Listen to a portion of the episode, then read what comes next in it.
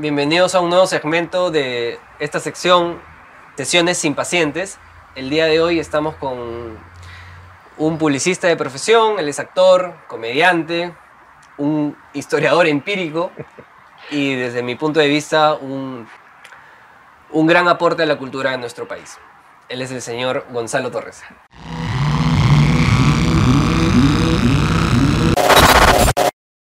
Gracias Pedro por tus palabras, gracias por, por invitarme a este espacio físico, este, bien bonito además, Gracias. Y, eh, y un espacio muy necesario y espero pueda, no sé, aportar en algo y, y en verdad hacer una conversación simpática desde, desde tu punto de vista profesional. Sí, sí, este, y tal vez podemos empezar por ahí. Gonzalo, yo soy psicólogo, como te comenté. ¿Has tenido algún acercamiento o algo con, con el mundo de la psicología? Tú, tal vez, como paciente o, al- o algo, o algo de, de manera cercana a esto. Sí, no, no mucho como la, la que quisiera. Felizmente yo soy una persona que me considero introspectiva, Mm. este, que es una cualidad que no mucha gente tiene. más bien, este, mucha gente está temerosa o no aprendido o no eh, tiene eh, la- el hábito de mirarse hacia, hacia adentro. Mm. Y, y yo siempre lo he hecho por cosas que, que- que me han sucedido en, en- en general y también por, por, por, por mi actividad profesional. O sea, en el sentido, por ejemplo, para mí yo considero que, que Pataclown me, me- me ha ayudado mucho, el clown, el payaso me ha ayudado mucho a, a, digamos, a hacer terapia de alguna forma. Claro. Y ya después entraremos un poco, un poco a eso. Pero, pero sí, sí he seguido, por ejemplo, mi primer acercamiento con, ha sido con terapias familiares, por ejemplo. Ajá. Vengo de una familia este, con ciertos problemas este, familiares y a veces hemos tenido, yo el menor, eh, fam- eh, terapias familiares. Bien, eh, para mí a una edad de 10, 11 años, enfrentarme a, cosas de mis hermanos que yo no desconocía, etc., era, fue, fue complicado. Eh, y, y luego, este, test vocacionales, o sea, es- ese tipo de cosas En la adolescencia ya. ya en la adolescencia. Posteriormente eh, he hecho terapia de pareja Mm. también. Y eh, también me he encontrado con, eh, con mi hijo, por ejemplo, que ha, ha hecho terapias y hemos, y hemos hecho también este, este acercamiento, pero a través de, de- de- de mi hijo, que finalmente ha escogido también este, la carrera de Psicología. psicología. sí. sí, Ah, interesante. sí, y, o sea, así que, y además también eh, el tema de, de la introspección personal y, y- y mi, mi esposa es coach también. Mm. Y he aprendido yo en algunos cursos Mm. temas que tienen que ver de acercamiento de, de- de autoconocimiento, ¿no? Ya, este, y, y entonces sí, sí estoy cercano a este mundo de conocerte un poco más. ¿no? Eh, y creo que es necesario y bastante útil.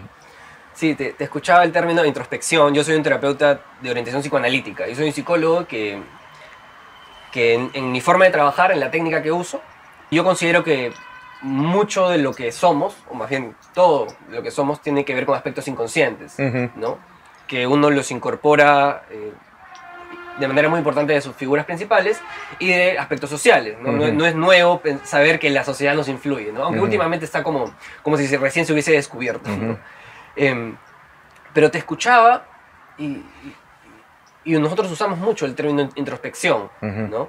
Em, y dentro de la introspección hay un, hay un aspecto que, que me parece importante, que uno tiene dimensiones. Ujú. Cuando uno empieza a, a pensarse, o algo que se, se trabaja mucho en la terapia, en la intimidad del consultorio, eh, es las dimensiones que uno tiene, ¿no? Y, y a ti te he visto, y creo que el público en general, te hemos visto en distintas facetas, Ujú. ¿no? ¿Cómo, cómo, cómo, cómo crees que juega las distintas dimensiones de Gonzalo en, en, en- en lo las distintas cosas que has hecho, ¿no? Bueno, yo creo que en mí ha ha habido siempre una permanente búsqueda por encontrar un centro Mm. y ese centro, un centro que me defina de alguna forma, ¿no? Mm. y mis- mi centro y mi inquietud, en verdad, tiene una dimensión eh, que yo considero que, que es, por un lado, muy creativa. Eh, de jugar con la creatividad, y por otro lado, siento una necesidad de, de comunicar. O sea, yo me considero más allá, o sea, de, de todo lo que he hecho, o mejor dicho, he logrado después de mucho tiempo definirme como globalmente un comunicador. Ajá. Sí, porque antes yo, me, yo, yo buscaba, pero ¿qué, qué, qué cosa soy? ¿Soy un publicista? ¿Qué significa eso? ¿no? ¿Qué significa ser publicista? ¿Soy un eh, eh, actor? Mm. Eh, ¿Soy un eh, payaso? ¿Soy este, un escritor? ¿Soy también he hecho radio? Entonces, todas las cosas que me han eh, que he hecho en la, en la vida, las, las- creo que las, las puedo definir como un comunicador, una necesidad de comunicar a- en base a, a la creatividad. En el sentido amplio de la palabra comunicador. En el sentido amplio de la palabra eh, comunicador, es decir, yo me considero alguien que tengo un mundo por eh, crear y ese mundo por crear y, y me, me- me interesa narrarlo y que la demás y compartirlo Claro. en ese sentido como, como, como comunicador. Y, y estas, todas estas dimensiones se centran en esta búsqueda de, de contar historias, de, de encontrar algo con el cual conectarme con, con- con- con la gente y que la gente se conecte también a, a través de mí con esa historia. Ujú. O sea, sé que soy un buen comunicador, un buen contador de historias. Y creo que ese es un don eh, que, que, digamos, conecta. Y lo bonito es que puede hacer feliz a la gente. Puede darle una sonrisa. Puede darle este, una distracción, puede abrirle mundos. Y creo que ese es un, don que, que, hay, que, que- he sabido utilizar. Pero al definirlo, me ha permitido inclusive este, ampliarlo más y centrarlo y perfeccionarlo. Mm, mm. Al- Algo que, que en algún momento hemos conversado con algunos colegas, uno me contaba una anécdota bien, bien que era que en una encuesta de satisfacción al cliente, por así decirlo, en una institución donde estaba un psicólogo, me contaba que todas las psicólogas, los psicólogos estaban felices porque los clientes, eh, los, los usuarios, las personas, los pacientes, los calificaban bien, ¿no? los calificaban bien, que se sentían muy bien con el psicólogo. Y él en esta charla dijo, bueno, por eso está mal, ¿no? Si nuestra función es hacer que las personas nos califiquen bien, simplemente estamos haciendo que los pacientes no se vean a ellos mismos, sino que nosotros les caigamos bien, Mm. ¿no? Porque mucho de nuestro trabajo, y en los procesos terapéuticos se ve mucho, es mostrarle a las personas dimensiones de ellos mismos que les joden, que les molestan, que les incomodan, o que muchas veces son hasta inconfesables para ellos mismos, ¿no? Eh, y en ese sentido es natural en los procesos que las personas se incomoden con quien te lo Mm. señala. ¿no? A nadie nos gusta que nos, nos lo muestren. ¿no? Ahora, para eso también uno acude a un psicólogo. ¿no? Yo, yo también he sido paciente años ¿no? y uno se ve ahí. Ahora, en ese sentido, ¿qué dimensiones tuyas son las que más te, te incomodan, Mm. tal vez te, te molestan? Bueno, yo, yo he tenido, para mí, como te digo, por ejemplo, el tema del, del, de- del clown y el payaso ha sido como una terapia para mí muchas veces, porque, y esto sí lo quiero poner un poco en perspectiva para explicar a la gente que nos... Que de- el, el payaso no es como la actuación, en realidad, uno tiene que descubrir dentro de sí mismo ciertos aspectos o dimensiones muy sinceras, llegar a un estado de vulnerabilidad, digamos, en donde las emociones pueden, pueden fluir y reconocer que somos este, todos personas falibles Ajá. y, y- y con miles de defectos y que nos equivocamos y fracasamos una y otra vez. Pero al reconocer esto, en realidad lo que, lo que debemos hacer, o sea, el payaso primero, o cuando está en el proceso de aprendizaje, lo que primero que tiene que hacer es aprender a abrazar esto, Mm. que es que estamos hechos de yin y yang y este, de lo malo y lo bueno, y reconocer que, bueno, que nos molestamos por un montón de cosas, que somos irascibles de, de pronto, primero reconocerlo, ¿no? Este, que somos, este, que tendemos a, a mentir un montón, que somos este, conchudos, que somos este, mentirosillos, bueno, ya lo dije, ¿no? Que somos de repente este, un poco libidinosos, un poquito que nos, nos tiramos aleros, o que, o que de pronto somos tar- físicos tartamudos, tartamudeamos, y a veces tratamos de esconder. Pero cuando reconocemos eso, una vez que reconocemos eso, aprendemos a quererlo, Claro. a querer ese todo, en realidad, para después, eh, y en el proceso de clown, podemos recién reírnos de eso Ajá. magnificarlo, ponerlo a la luz y, y- y- decir, este, bueno, yo soy así y me río, pero primero lo reconozco. Antes de antes de burlarnos de eso como payasos, debemos reconocer y, y quererlo y asumirlo como que somos eso también. Eh, porque si hacemos la- el sentido inverso y burlarnos y de lo que somos Mm. sin, haberlo, sin haberlo aceptado, lo que estamos haciendo es haciéndonos un daño. Mm. Un daño este, horrible. ¿Y, y hay algo de eso que, que, que tú sientes que te ha costado un poco más aceptar? Bueno, eh, para los que... Por eso lo, lo traigo acá, porque Ajá. por ejemplo, ahí está Gonzalete, por ejemplo. Eh, Gonzalete era un personaje un poquito eh, irascible, ¿no? Así que se habla y tartamudo, etcétera. Este, que también tenía sus lados bon- bonitos y, y de repente hasta un poco este, libidinoso, etcétera. Y yo me reconocía en muchas, en muchas de esas cosas y, y al principio no sabía. Después de tiempo, oye, pero yo soy así y asá, y esto me ha permitido reconocerme y decir, esto no me gusta tanto. Entonces, Pero a veces el resto lo señala también. el resto lo señala porque lo ve en ti, Claro. pero tú no lo ves en, en- en ti. Este, eh, tú no lo ves en ti mismo. Entonces, pero, pero me ha permitido de al- alguna manera sanar ciertas, ciertas cosas. ¿no? Es decir, ¿por qué, me, por qué soy favorito rápidamente? ¿Por qué? Eh, y, y por qué tengo que volver a, a mi infancia, digamos, y recordar que hay algo que no me gusta y de pronto respirar un poquito y todo esta, este fuego interior se, se- se calma un poquito, ¿no? Este fuego inmediato se calma un poquito. Claro.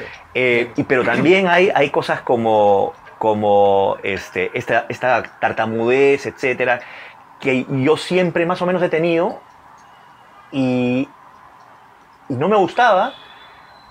Y he, y he aprendido a, a, mm, también a, a incorporarla y a, y a quererla dentro, por ese, con saltar, todo así, este, em, Acelerado. ¿no? acelerado, exactamente. Y he aprendido un poquito a, a incorporarla dentro de mi, dentro de mi vida y, y tomarla como algo natural, en verdad. Mm. También hay otras cosas que yo he, yo he ido aprendiendo de quién, quién soy. También la edad ayuda. Este, y esta, este sentido, por ejemplo, yo era un niño muy, muy este, autoconsciente de mí mismo, quizás más que autoconsciente de, de- de mi, de mi físico, por ejemplo, ¿no? Ajá. Y, y eso me hacía este, buscar como mecanismo de defensa el humor. Ujú. O sea, desde, desde chico, O sea, en algo en particular con el físico, digo. yo era, yo era un- bueno, hasta ahora tengo una cabeza rara, pero de chico era mucho más, más este, eh, cabezón, Ujú. este, na- narizón también, es- este, y, y me consideraba más o menos feo en realidad. Mm.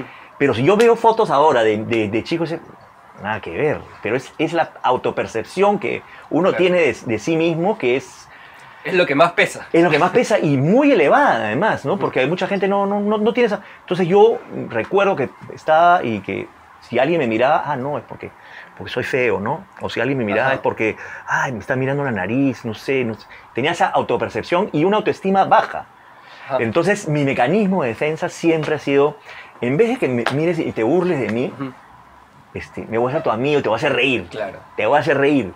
Que ese es el, el- el estereotipo del payaso, digamos, el payaso que lleva la tristeza adentro, pero que hace reír a los demás, Ajá.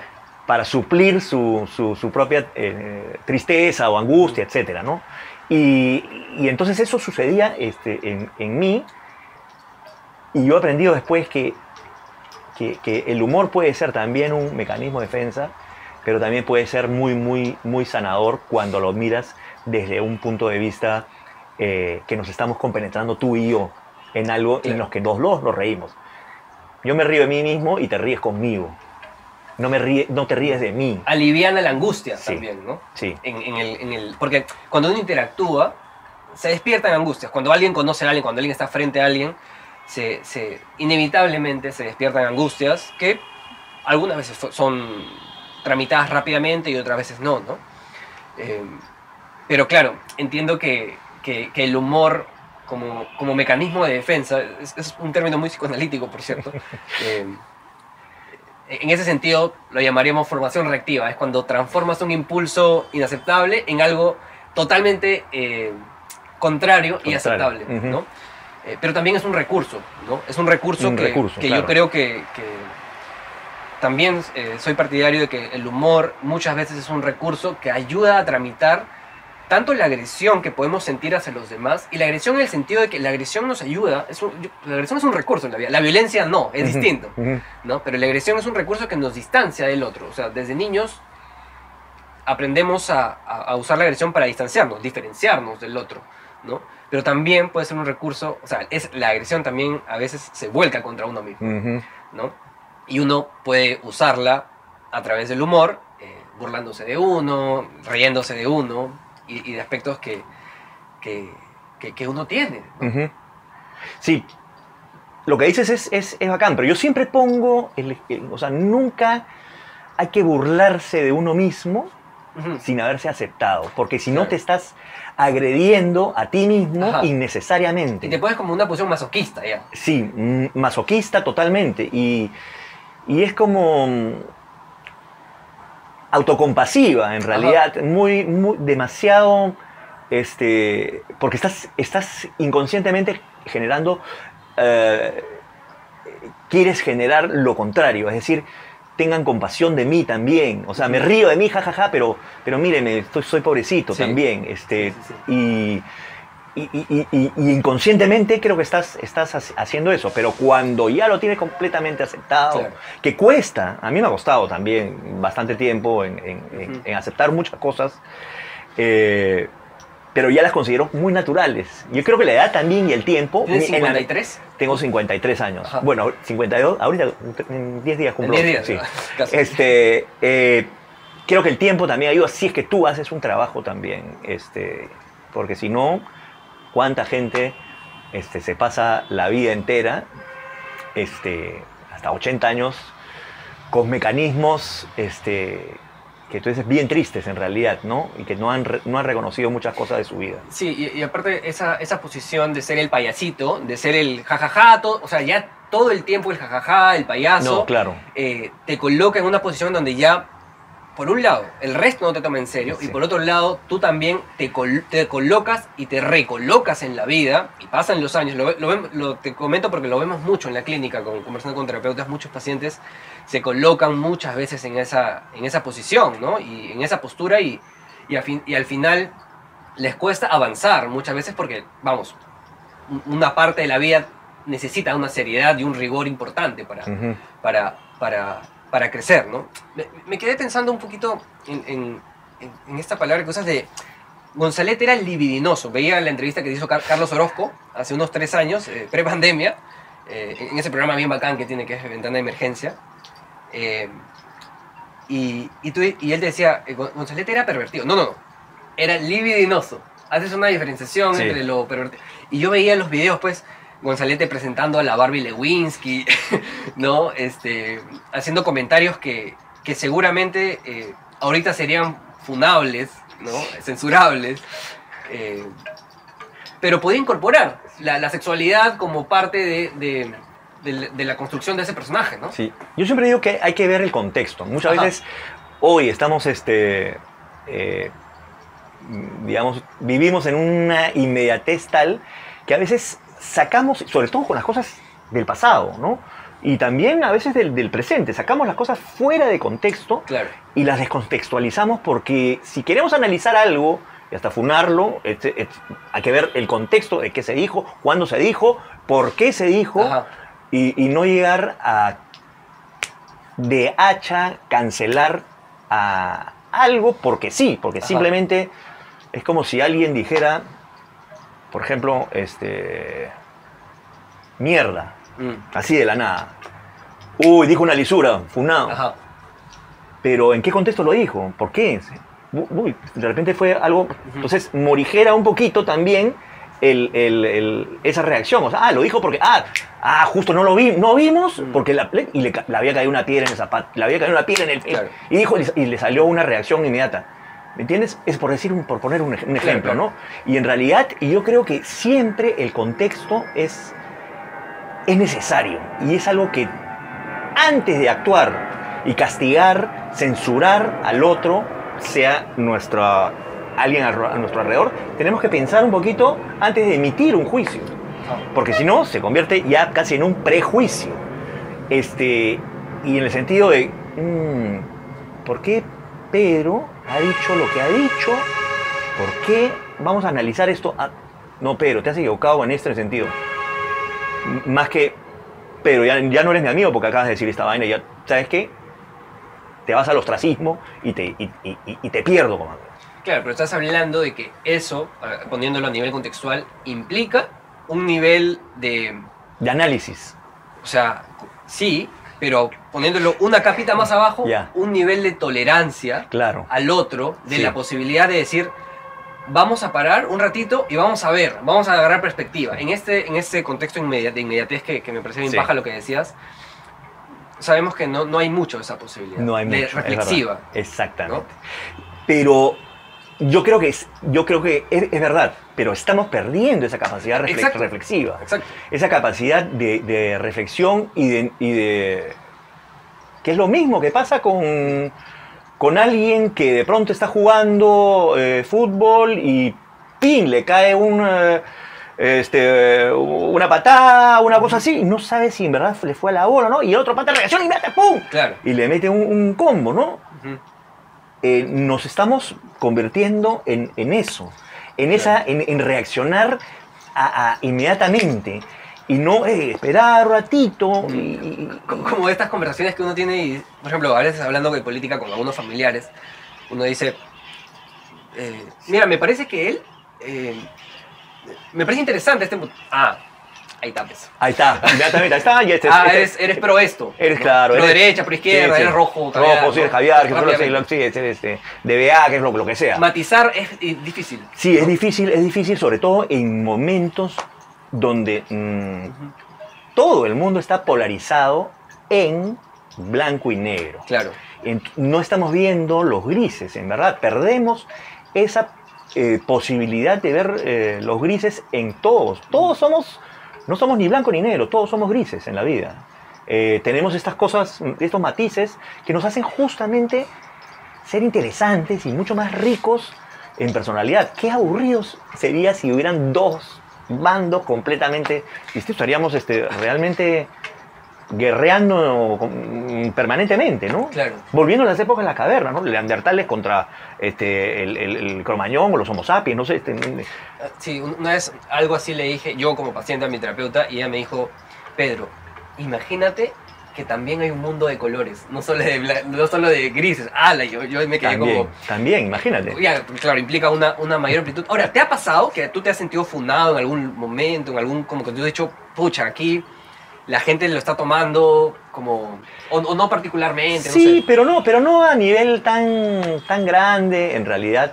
La gente puede estar en desacuerdo. Claro. Lo que no. Y, y simplemente yo, por ejemplo, en Twitter, etcétera, yo, yo simplemente. Usas Twitter. Sí, sí uso Twitter. Por ejemplo, si, si, si, si ha habido algo, yo dejo que la gente reaccione y, y- y todo.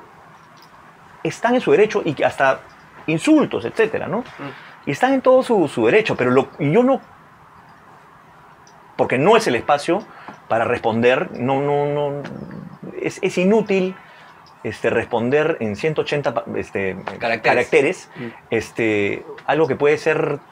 Y en un espacio tan, tan abierto, ahí creo, creo que hay espacios que si quieres lo hacemos en, en ese, en ese lugar. Y siento que sí, de repente hay actitudes o acciones que yo he tenido que son muy, muy debatibles. Eh, pero tengo mis, mis, mis razones en realidad.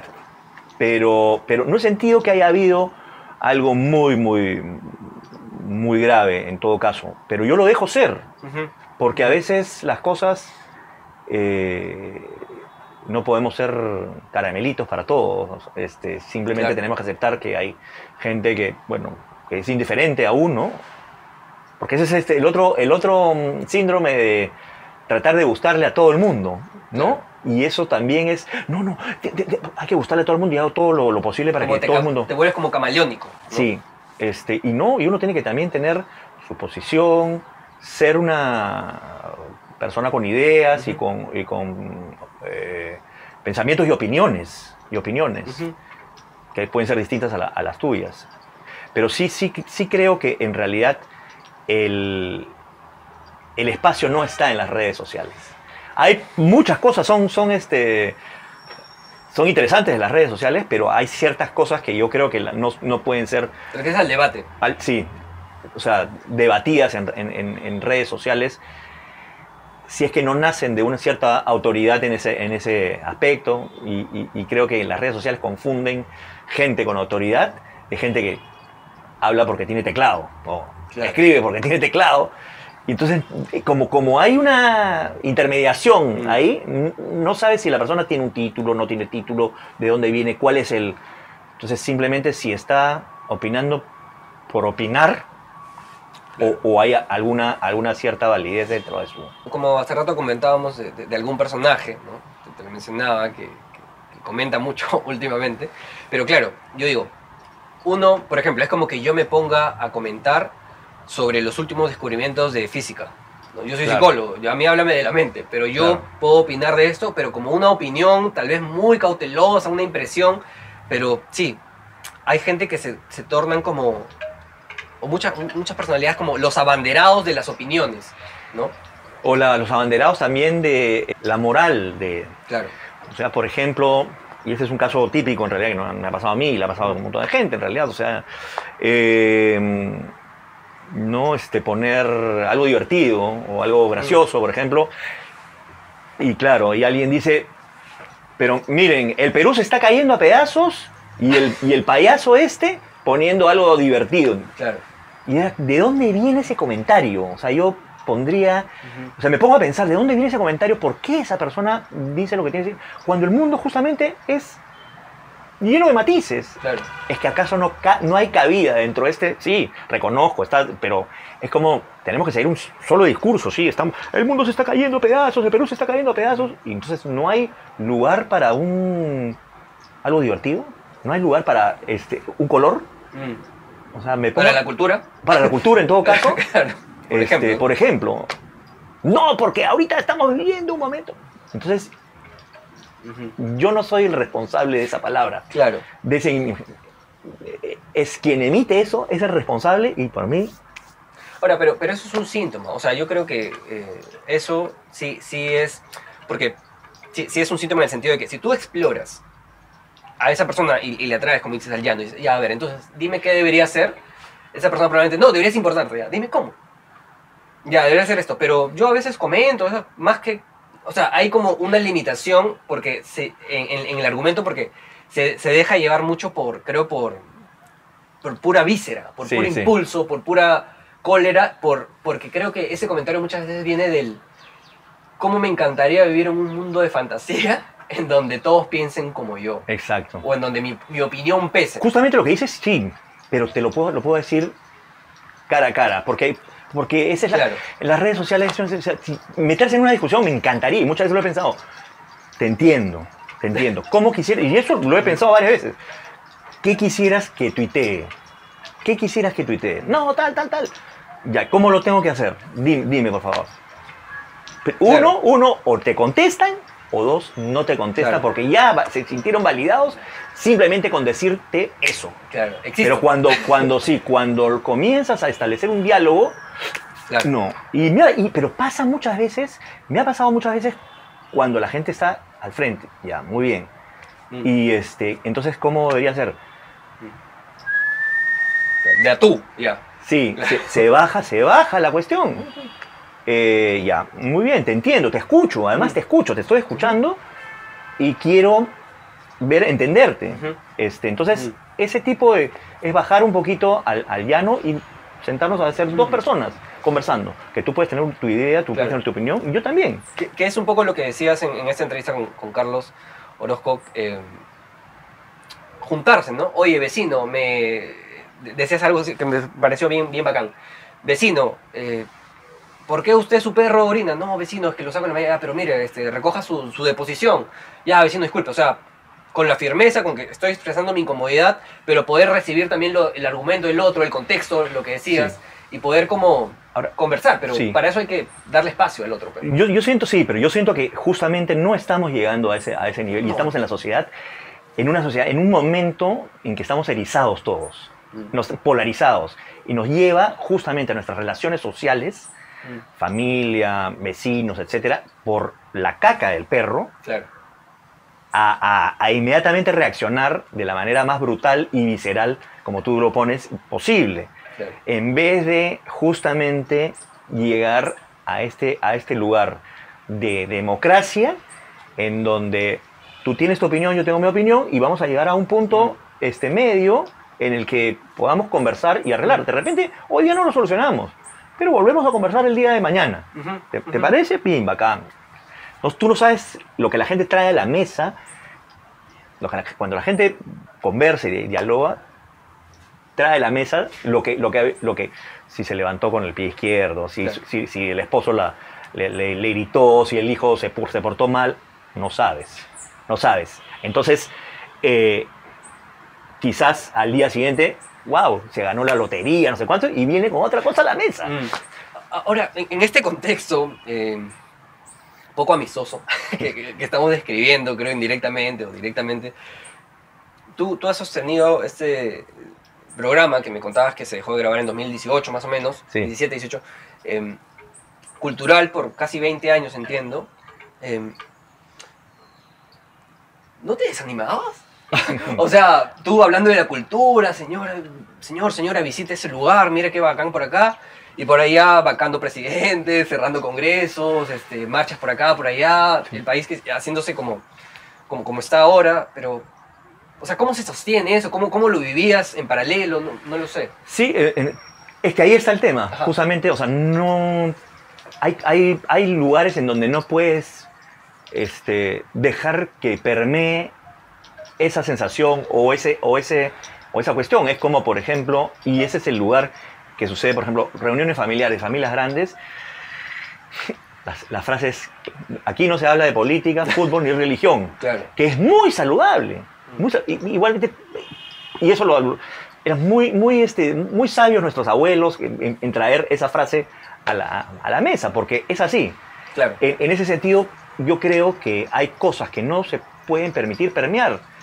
Estamos en un ambiente familiar agradable, hablemos de, pongamos música, bailemos, este, dejemos de lado otras cosas. Y así creo también que hay espacios en la sociedad que no pueden ser permeados por la apatía, el desgano, el, el- el odio, etcétera, porque si no, este, no estamos separando las cosas, la cultura, Mm. etcétera. Hay muchas cosas que nos elevan como, como seres humanos, elevan nuestro espíritu, elevan nuestro conocimiento, y una de esas es la cultura. ¿Y, y de dónde tú sientes que, que ha venido este interés tuyo? ¿Por la cultura, por la historia, por...? Porque siempre he tenido esa sensibilidad creativa, digamos, tanto en hacer como en eh, reconocer. Este, la, mi padre era arquitecto Ah, y me enseñó a ver la, la- la arquitectura y qué es lo, lo- lo- lo bello de la arquitectura y cómo se relaciona también con el entorno. Estas a mí me encantan cuando hay mm, cuando la cultura no es el hacer por el hacer o el mostrar por el mostrar, sino qué relación tiene eso que de, pronto tiene también una, una relación visceral conmigo. Uy, lo odio o lo amo. ¿Por qué amo tanto eso? ¿Por qué me, me es estético esto? Creo que debemos encontrar esos lazos en, en qué, qué me- qué me está diciendo la cultura Ajá. acerca de mí acerca de, de mi sociedad, del lugar en donde vivo. Por eso yo valoro mucho, siempre he dicho, por ejemplo, el, el- el teatro es un espejo de, nues- de nuestras vidas, nuestros sentimientos y de lo- de la- de- hasta de la sociedad, en realidad. Lo que estamos viendo, mediatizado. Por eso la cultura, la cultura es, una, es una forma de ver el mundo a través de, otra cosa. Ajá. Entonces pasa por otro lado de la cabeza y no, nos, no, no es tan áspero. Mm, Yo, yo, yo digo, por ejemplo, el humor, y eso lo, lo hemos, lo he aprendido también con Combataclan, cuando se burla de elementos de la sociedad o nos reímos de elementos de la sociedad, nos estamos riendo, en verdad, y haciendo una crítica a través del humor. claro. Y, y- y entonces, a través del humor, duele menos. Duele menos, pero te hace, te hace pensar de, de una forma más clara, más simpática, entre comillas. Más aceptable Más también. aceptable, ¿no? Ah, oye, me río y de pronto. mm, oh, wow, sí, no, eso está mal de pronto. Más que la denuncia. Esto está mal, esto está mal, está mal, que te inflama. Como que ustedes te en algún inflama. momento, recuerdo, decían como... Algo así, no me acuerdo el chiste, pero era algo así como... eh, sí, porque hay cosas que por ahí el tío Blay nos podría escuchar, y no sé qué cosa. Y estaban hablando de Sí. en pleno gobierno fujimorista, de chuponeos, de, de, de cosificación de medios, ¿no? Y, y el humor es algo bien corrosivo en realidad. Corroe justamente esas estructuras de una forma, y yo siempre decía, el poder, ¿por qué no se, por qué no se fijó en, en- en nosotros? Ajá. O sea, si hubiera sido un programa político, no, porque el, el- el, este, el, señor Vladimir Montesino lo está escuchando, está escuchando", al toque lo cerraban, pero como lo decía Pataclown, no, Payasitos. esos son unos payasitos, eso no pasa nada. Pero ahí está, ahí está la crítica, ahí está la, este, la visión en realidad que es corrosiva y poco a poco. Quizás se demore más, Mm. pero es como una gotita que va este, haciendo un huequito en la arena, en la roca, etc. Eh, y no es un, el combazo del- de la denuncia, ¡po! Claro. Es, es otra cosa más sutil, Claro. pero igual de corrosiva. Y en ese sentido, eh, la, la cultura, para que haya un link, porque a veces la cultura suena, yo, yo recuerdo, yo, yo soy de Trujillo, como te contaba hace un rato, yo recuerdo de niño, me han llevado a Chanchán varias veces. Ujú. Y a Boca del Sol y la Luna, sin exagerar, habré ido unas 10 veces, ¿ya? En mi vida. Pero me sentía desconectado de lo que Mm. escuchaba. Sentía Sí. que, que me, me- me- me- me contaban esto y ahora, hace unos años he ido con, con mi pareja y, y veíamos este. y escuchaba y me transporté. Me transporté a la época muy chica y escuchaba y decía, ¡fum! y los muros los armaba en mi mente, y el, el- el- el metrado, y, y le pu- puse atención a, a- a muchos de los detalles de, de Chan Chan. Y, y yo pensaba, en mi casa, eh, mi papá, mi hermano, eh, mis hermanos les gusta la historia, ¿no? A unos más que a otros nos gusta, la, la cultura en general de aquí, de, de- de- varios lugares. Y tú has mencionado a tu papá. Ujú. Y cuando llegaste, eh, noté que tu visión panorámica era, qué bonito este lugar, pero sentí, sentí que ese qué bonito no solo lo decía por las plantitas, o por- creo que había algo de la estructura que registraste, eh, entraste, eh, che- chequeaste un mueble que tengo ahí Sí, y me decías, esto tiene un diseño eh, Bauhaus. Bauhaus, Sí. me decías. Y ahora que has mencionado a tu papá, yo digo, ¿de ahí vendrá también? Sí, por supuesto. Y, y es algo que tenemos que reconocer en verdad, que no somos el, el- el cúmulo de las generaciones pasadas, incluyendo a gente que no conocimos, Claro. o sea, de, nuestras, de nuestros antepasados. Ajá. Porque ese antepasado ha formado y encadena a todos nuestros antepasados y les ha transmitido cosas positivas y cosas negativas. Ujú. Y entonces, y eso, yo estoy completamente seguro Mm. que nos ha llegado hasta nosotros de alguna forma a través de... Entonces, somos lo que somos por nuestros antepasados. Claro. Este, y, y- y sí creo que a veces vamos repitiendo cosas Mm. en nuestras eh, generaciones antepasadas. Eh, y, es, y es- cuando uno entra a, este, a, esta, a esta cosa, este, es, es increíble, ¿no? Este, cómo se repiten ciertas cosas, exclusiones, hijos no reconocidos, etc.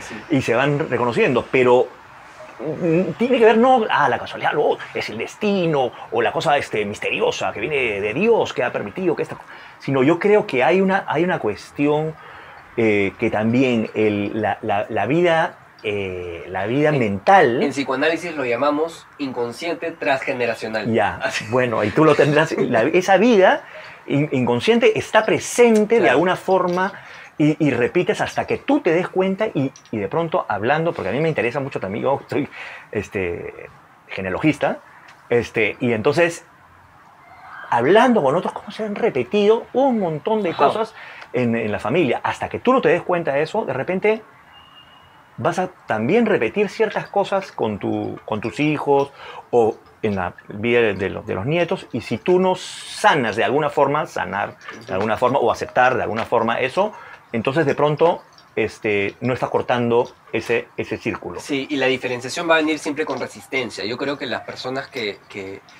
que- que acceden a esa posibilidad de decir, miércoles, mi abuelo, mi abuelo no, no solo era bueno, Claro. ¿no? Tenía también estas cosas, ¿no? Claro que Eh, sí. eh, al parecer mi tío es como mi, mi bisabuelo que, Que era tal cual. que, que era tal cual, que por ahí, como tú dices, Sí. que no reconoció un hijo, que por ahí este, tenía alguna adicción, algún vicio. Sí, claro. Y uno dice, parece que esto, esto viene en mi familia y ¿por qué no pensar que yo soy un potencial esto también? Exacto. Entonces, ahora, eso viene con diferencia, porque cuando uno en la familia, lo, lo, lo- o en la familia o con sus amigos, porque uno creció así, y lo señala y trata de diferenciarse, ya es el raro. Hay eso, ¿no? Que, que es, que es difícil también hacerse un lugar distinto en la familia cuando viene de tantas generaciones atrás.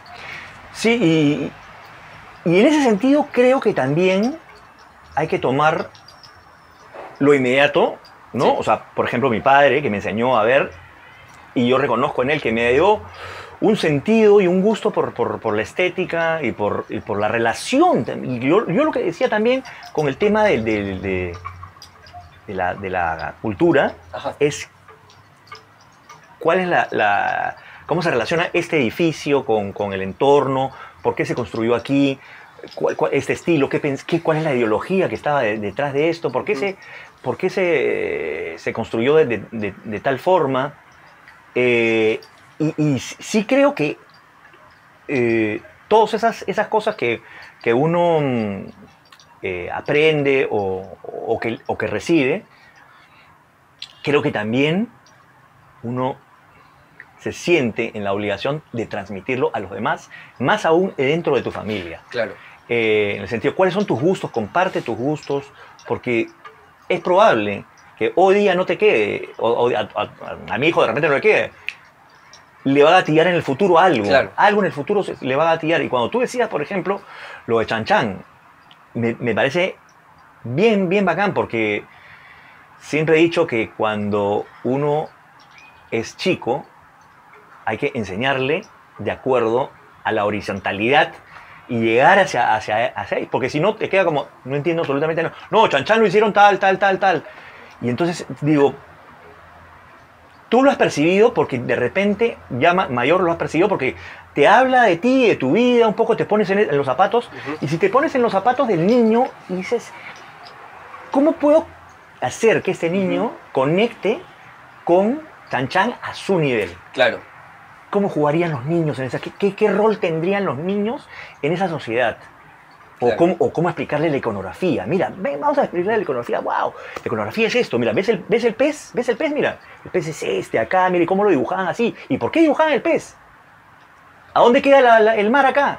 Oh, está por allá, más allá, Huanchaco, Lo Huanchaco. no sé incorporas. qué. Lo incorporas, ¿no? Claro. Ah, man, entonces, ¿tú crees que traían el pez de allá para acá?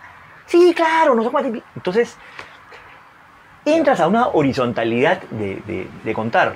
Y eso es lo que yo me refiero. La cultura no está ahí para simplemente, ah, qué bonito, el teatro, vamos al teatro para divertirnos, para, no, este, vamos a ver una exposición, ¿no? Eh, vamos, a, ver- vamos a ver un paseo al centro histórico, para, por, simplemente por ver cosas viejas, no, porque ahí hay mucho que nos dice de nosotros hoy. Y eso es lo que a mí me gusta de, este, resaltar. ¿Qué de todo eso nos puede hablar a nosotros hoy? Sí, sí, totalmente. Hay, hay como una, hay una necesidad primero, yo creo que para, para, para enseñar, para compartir, de poder saber a quién vas, a quién vas dirigido, ¿no? Eh, nosotros sabemos, los que trabajamos con pacientes, que cuando tú, no es lo mismo hablar contigo que hablar, no sé, con el invitado anterior, con el que vendrá, ¿no? Eh, o en el mismo consultorio, ¿no? Porque cada persona va a percibir y, y va a configurar su mundo en un lenguaje, en, en una manera, en, en un nivel, ¿no? Entonces, sí, me parece, me parece bien, bien, bien bacán, bien bacán eso, ¿no? Y lo digo también con, en relación con las diferentes culturas que tenemos en nuestro, en nuestro país. Que ese es un punto bastante álgido. Claro, Nos ponemos a veces por encima sí, de muchas otras culturas a quienes los limeños, Seguimos colonizando. los, los, sí, los occidentales, etcétera, eh, pensamos que debemos eh, hablarles como si fuéramos los padres de, Claro. ¿no? Este, y tienes- ustedes tienen que hacer. Y no, más bien, ponernos a un nivel horizontal en el sentido de escuchar, recibir y aprender un montón. También y aprender, inclusive, por ejemplo, acercarnos al idioma, eh, acercarnos al quechua, acercarnos a la aymara, es aprender todo un código de, de- de- y una ideología, una cultura.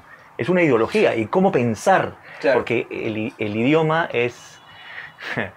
Es una discusión de muchísimos años. O sea, ¿qué, qué vino primero? El pensar el- o, la- o el, o el lenguaje, o el lenguaje influye la, Claro. el, el- en el pensamiento. No, pero sin duda el, lenguaje influye en el pensamiento. Sí, por de supuesto. todas. Pero es, es una cosa. Es bien paja, sí. sí, sí. Este, entonces, eh, entonces esa, es la, esa es la idea. Cuando uno se acerca a una cultura, Ajá. se acerca desde un nivel horizontal. Y, y en ese sentido, tú, tú, tú eres del, tú eres del Markham, Sí. ¿no? Tú eres del Markham. Eh, ¿Ubicas a Jaime Ferraro? Un- Ah, sí, sí, que sí, hace sí, este, es. este personaje del, Sí. del pituco. Sí, pero él no es del Markham. No, no, no. Ah, no, no. sí, Digo que dio una charla en el Sí, Markham. sí, me dio una charla en el Markham, sí, sí, sí. Sí, para una promoción. Sí. Y me pareció bien paja porque en la charla menciona como que. ¿Ustedes saben que son pitucos? Creo que algo así les dice. O sea, uno es consciente de lo que es, o hay como una especie de, de fantasía que yo le llamo así como que. Eh, sí, me preocupa lo social, mientras esté emplastificado. ¿No? Y entonces, Claro. vamos, tú eres un exalumno del Markham y, y yo pienso, te lo voy a plantear así, me va a salir así. ¿Cómo, cómo un, un exalumno del Markham se puede preocupar por una población vulnerable, humilde, de escasos recursos del, del- del Perú profundo? Por ejemplo. Claro, me, me ha costado. ah, Igual había, y, es que hay hasta el día de hoy, en esa época, por ejemplo, había. Yo soy exalumno del Marken, salió en el año 86. O sea, estoy hablando de la época de los dino- dinosaurios. Pero igual había, sobre todo en la primera época pre- pre-terrorismo, porque cuando, cuando hubo el terrorismo, o sea, nosotros como la, sociedad de- del Markham y la sociedad de la clase alta, digamos, este, se enclaustró completamente. Y como, y como también mucha gente en la clase media también se enclaustró. Y- Claro. Y, uf, la fisicalidad de eso son las rejas, las casas con, con rejitas y Claro, puntas, lo- el, el- ¿cómo se llama? Los eh, masking tapes en, las- en las- en los vidrios. Y nos fuimos hacia adentro, impidiendo conocer o ser invisibles o no mirar lo que sucedía al interior del país. Claro. Nos costó años volver a, a- a integrarnos. Y en ese sentido, a mí me ha costado también deconstruirme, en ese sentido de que soy miembro de una clase privilegiada, digamos, pero justamente por eso mi deber es, es este, acercar y conocer, primero conocer, Claro. primero conocer este, y tratar de, a través de eso, a través del privilegio que también era tener un programa, Ujú. este, que, que, que la misma gente dé a conocer su idioma, su lugar, su patrimonio, su cultura Mm. en general, ¿no? Mm. Y, y cómo está todo, y cómo, cómo tenemos más lazos que nos unen que lo que nos divide Mm. cuando estamos justamente hoy viendo que le damos más énfasis en nuestras divisiones y no en establecer esos lazos que existen, que nos unen. Y lo que estamos haciendo es que esos lazos desaparezcan y se invisibilicen y se separen y se rompan cada vez más. Sí. Cuando sí tenemos cosas que nos, que nos, que nos unen. Entonces esta, y, y te digo, el Markham en realidad en un, sen- en un sentido, como lo hacen ahora también eh, muchos colegios, tenía esta, esta cuestión de ir y ayudar Claro. este, ¿no?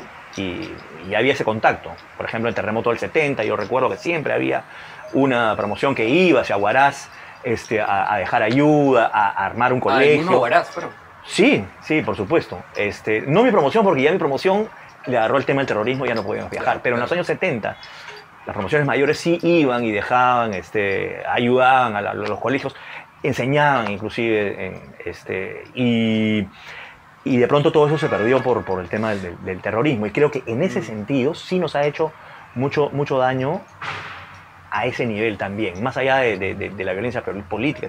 Nos ha hecho esa, ese daño en separarnos, que nos está costando que nos costó unir. Sí, yo, yo, yo, yo- un poco mi interpretación, de- por ahí hay algunos historiadores que me gustan como José Antonio del Busto, y lo escuchaba y, y yo pensaba, el, el Perú no, no ha superado la colonia. Yo creo que incluso viene más Totalmente, atrás, ¿no? totalmente. Él, él decía algo así como, o creo que era Marco Aurelio Negri, como, ¿cuántos años tenemos de, de independencia, no? ¿200? ¿no? Pero tú no ves en Europa, pues, este gente eh, reclamando al Imperio Romano y, su y- y no y la, la conquista del Imperio Romano, ¿no? Na- nadie estaba peleándose por, por, por la expansión del Imperio Mongol. o sea, hay como... eh, creo que tenemos tiempo para... no- nos resta tiempo, más bien nos falta tiempo para, para ir superando algunas de esas cosas que, claro, yo creo que el terrorismo la- las reavivó y están muy presentes, ¿no? Estas, estas este, diferencias, ¿no? Que finalmente son como, como dices, ¿no? Hilos que se vuelven invisibles, los, que, los hilos que nos unen y se vuelven más visibles los hilos que nos, que nos, que nos dividen, ¿no? Se le da como, como, como más valor. Eh, Gonzalo, para, para ir cerrando, pensaba eh, plantearte eh, si, si me podías contar algunos aspectos, algunas como cuestiones que tú crees que han sido como difíciles de sobrellevar o duras de sobrellevar en tu carrera como, como, como actor, como comediante. En algún momento he visto que creo que has hecho algo de música también con los musiquinos, no sé cuántos. Este, no sé. A ver, este. Creo que hay eh, un momento este, pasado, que son momentos que, te- que de- y, yo- y un momento más o menos reciente. En realidad, este, creo que una, un momento. Mi padre murió en, en un accidente de tránsito cuando yo tenía 22 años. Mm, Este, y, y son momentos traumáticos en realidad, son momentos que además que no se viven de la misma manera si tuvieses eh, 15 años o, o 10 años o 5 años que a los 30, 40, 50, 60. Pero eso me marcó en el sentido de, este, de extrañarlo mucho, de también cómo, era la, cómo ha sido la relación de mis hermanos con esa, con esa pérdida también Ajá. y comparar este, procesos distintos. Eh, me, me- me- me dolió enormemente una, una muerte que hasta ahora la, la, digamos, extraño a mi, a mi padre, pero totalmente a- asimilada. Eh, pero en ese momento, esto es bien, bien interesante. eh, lo que me salvó fue el arte y la, y la, y la cultura. Yo estaba en un proceso, mi primera vez que iba a ser eh, clown, payaso, iba a, a- a- estrenar este, Pataclown enrollado en el Teatro Yuyashkani, que fue la primera obra que yo, que yo hice, e inclusive clown. Claro. Yo no tuve ningún, este, ningún número, ni ningún clown todavía, y apareció yo tuve una, una para de una semana después de la muerte de, mi padre, porque estaba en el pleno proceso de montaje de la, de la obra. Tuve una para, yo este, reaparecí nuevamente y en ese proceso aparece mi, mi- mi clown, aparece mi payaso, Ahí lo construiste. Pero de improvisación y todo, Claro. o sea, aparece de, de la nada. ¿Y cómo aparece en realidad? ¿Y qué aparece? Y eso yo lo he visto, yo les, en ese momento no significaba nada para mí.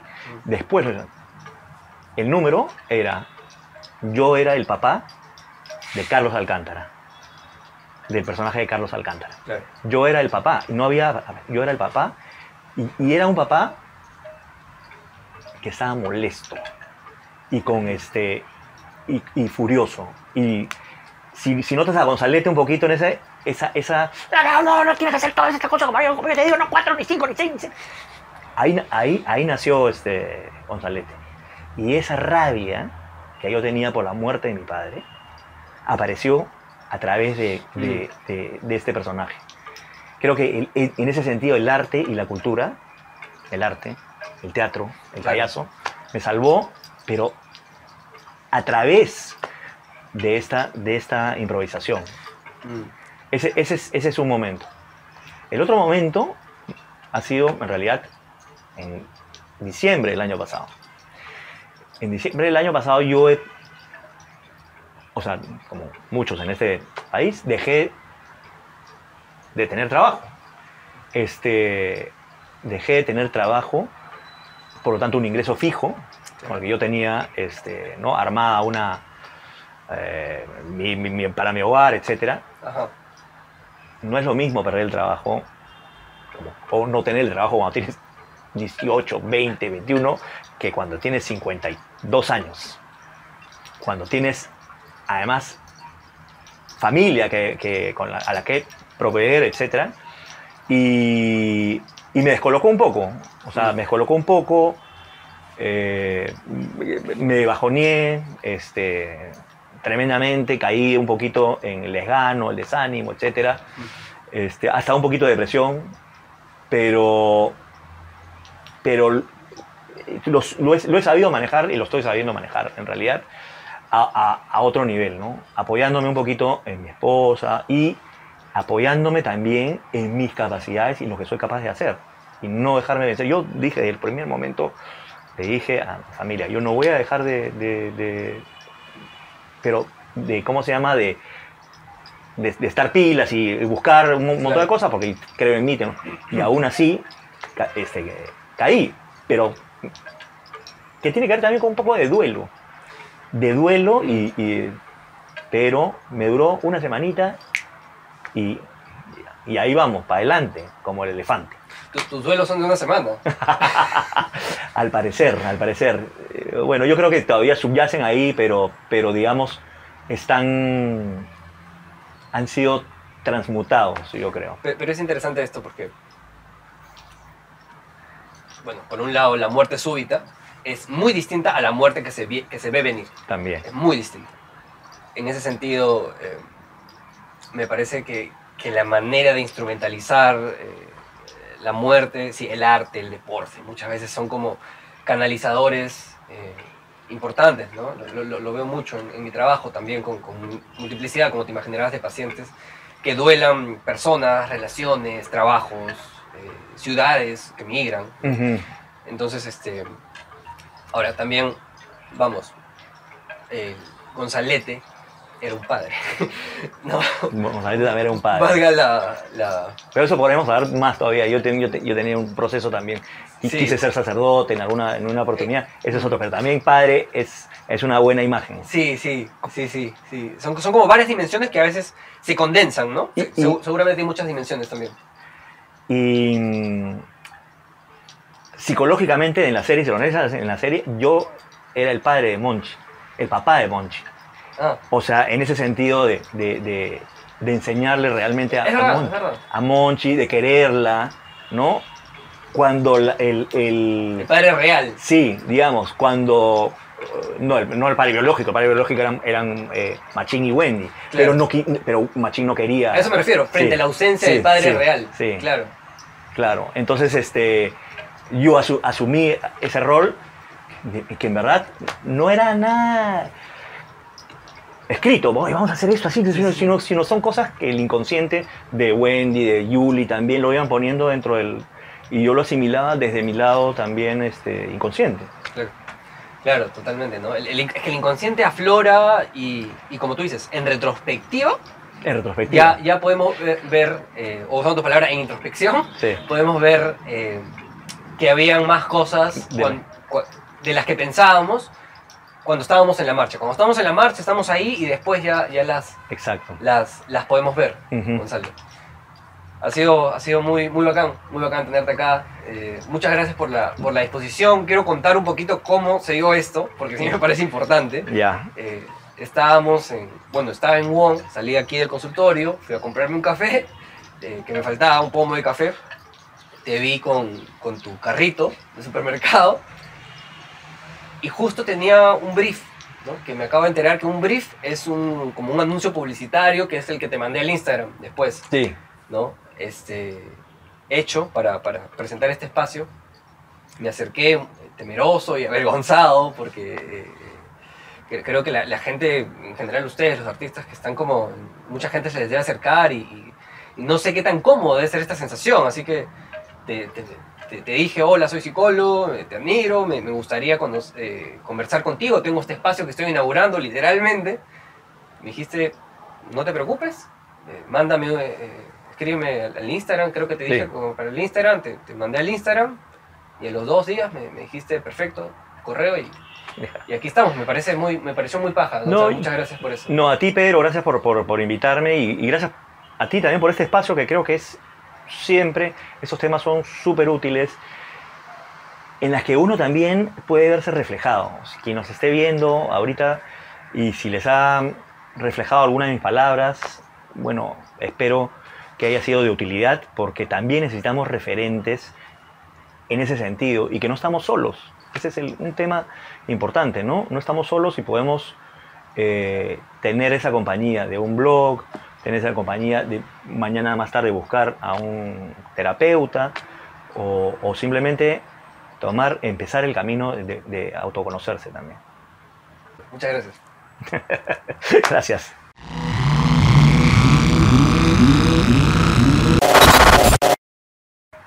Queda ahí. Queda. Listo.